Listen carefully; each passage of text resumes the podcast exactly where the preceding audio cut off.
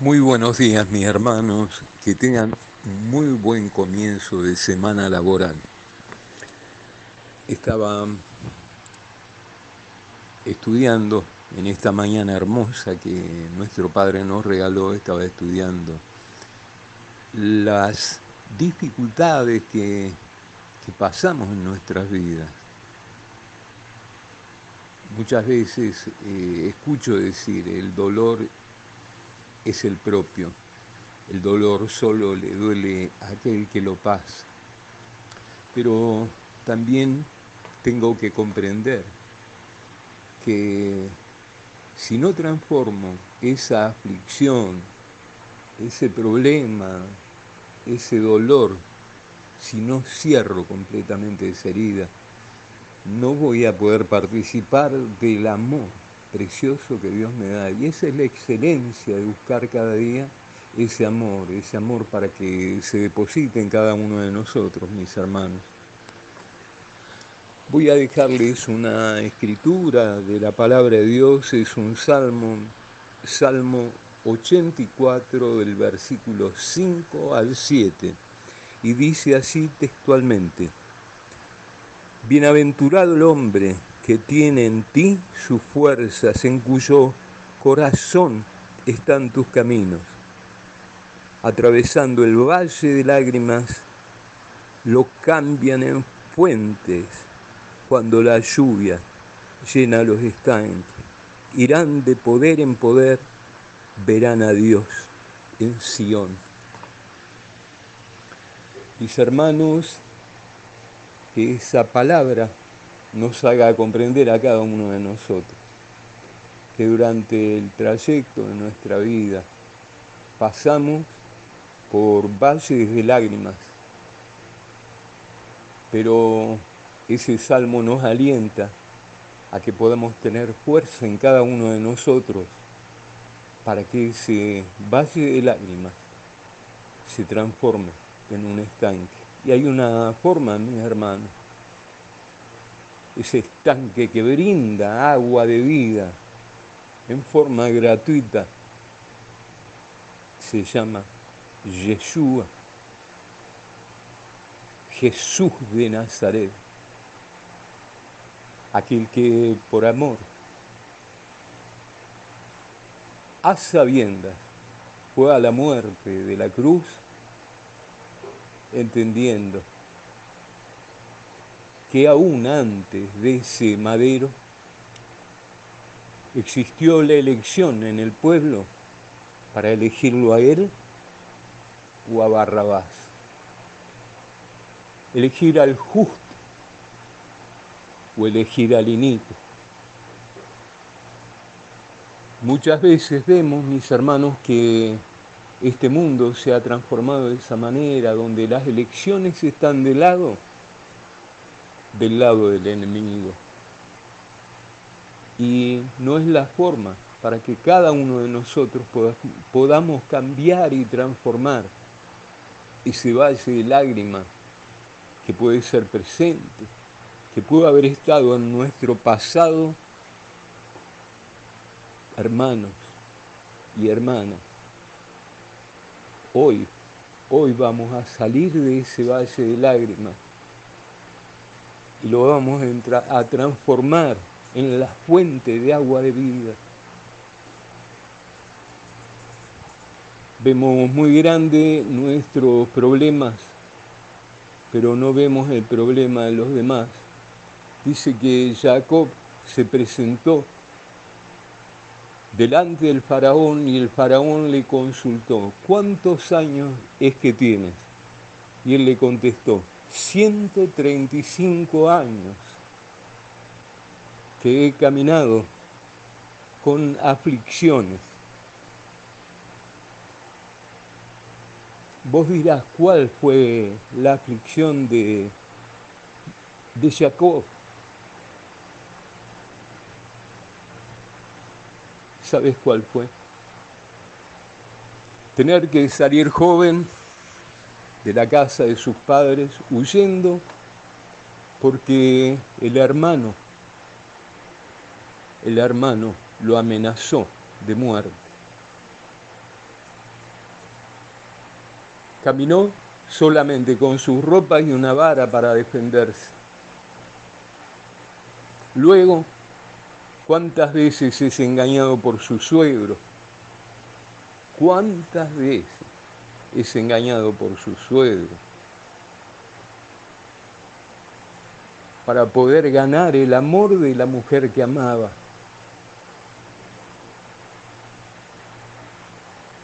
No fue fácil la vida de Jacob. No fue fácil la vida de ese varón, mis hermanos y hermanas. Tiene una hija y es violada detrás del campamento. Uno de sus hijos, uno de sus hijos, se acuesta con una de sus esposas. Caminó por un valle de lágrimas, como dije anteriormente. Caminó por un valle de lágrimas nuestro hermano mayor, brindando solo amor, brindando solo amor y recibiendo traición, recibiendo negación. Medita mi hermano, medita mi hermana si este día es necesario que en vos existe ese cambio, esa negación a transformar esas lágrimas, ese dolor, en una fuente llena de amor. Pensá, y aquellos que somos un poquito más grandes, qué es lo que sucedió en el siglo pasado. En el siglo pasado, 6 millones de personas fueron asesinadas. Y muchos, muchos sufrieron dolor, sufrieron escarnio, sufrieron castigo por ser judíos. No sé, no sé mi hermano, no sé mi hermana, cuál es el dolor que hay dentro tuyo. Pero yo sí, en esta mañana hermosa, extiendo esta bendición para vos que estás escuchando, para poder abrazarte en ese dolor, diciéndote que, que Dios nuestro Padre que está en los cielos es amor por sobre todas las cosas y sabe de tu aflicción, sabe de tu dolor, sabe de tu niñez, sabe el dolor que has pasado. Por eso, extiendo esta bendición para que llegue a tu casa ese amor de Dios en una forma muy especial. No te digo para que dejes los remedios, pero sí que tu cuerpo, tu cuerpo vaya generando todo aquello que necesita para volver, para volver al orden que Dios y con que Dios te crió. Te crió de una forma muy especial, perfecto en todo tu cuerpo. Por eso que Dios, nuestro Padre, esté derramando esa sanidad hacia vos que la necesitas. Para que vos, mi hermano y mi hermana, que están pasando por problemas donde el enojo, donde el enojo supera a la paciencia, que mi bendición esté dándote a vos, mi hermano y mi hermana, la voluntad preciosa que nuestro Padre nos está regalando para transformar ese enojo en amor, en perdón, en olvidar aquello que no va a cambiar tu, tu vida por delante. Por eso en esta mañana esas situaciones que te agobian, esos problemas económicos. Yo te digo que nuestro Padre es el dueño del oro y la plata. La riqueza, la riqueza, el cambio, la transformación, la vas a tener cuando empeces a buscar el reino de Dios y su justicia. Y todo aquello que te falta va a ser añadido para saber de que tu Padre no va a permitir pese a la economía, pese al conflicto que vos tenés, que vos dejes de recibir esa bendición. A través de esta oración, mis les deseo un buen comienzo de semana laboral, un hermoso día, pero un día de reflexión, para que pidamos así como se los pedí a los hermanos del ministerio en el cual me encuentro, este ministerio de mayordomía de Dios, para que cada uno, no importa si es arrodillado, si es de pie, si es sentado, en el momento, en el momento en que va a ese cuarto en secreto que está dentro de su corazón, le pido que clamemos cada uno de nosotros por el bien de los demás, por el bien de aquellos que nos aborrecen, por el bien de aquellos que todavía no han comprendido que hay que entregar y abrir el corazón, porque Jesús está golpeando tu puerta, te está golpeando la puerta hoy. El cambio la nueva criatura comienza hoy, mi hermano y mi hermana.